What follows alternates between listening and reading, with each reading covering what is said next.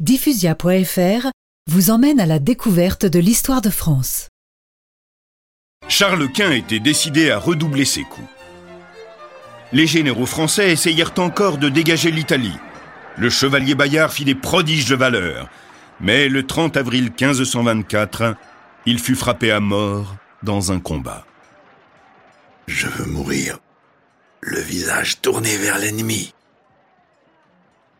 Il rendit ainsi son dernier soupir. Après huit mois de campagne, il fallut reculer. Cette fois, la route du Midi était ouverte à l'invasion. Les impériaux entrèrent en Provence et mirent le siège devant Marseille, qu'ils échouèrent à prendre. François Ier en profita pour reprendre l'initiative et conduisit lui-même son armée au-delà des Alpes pour arriver le 28 octobre sous les murs de Pavie. À Pavie, François Ier engagea la bataille dans la hâte. Il s'élança en avant avec tant d'impétuosité que nos canons durent se taire de peur de l'atteindre. Bientôt, isolé au milieu de la mêlée, ses meilleurs chevaliers étant tombés autour de lui, le roi dut se rendre.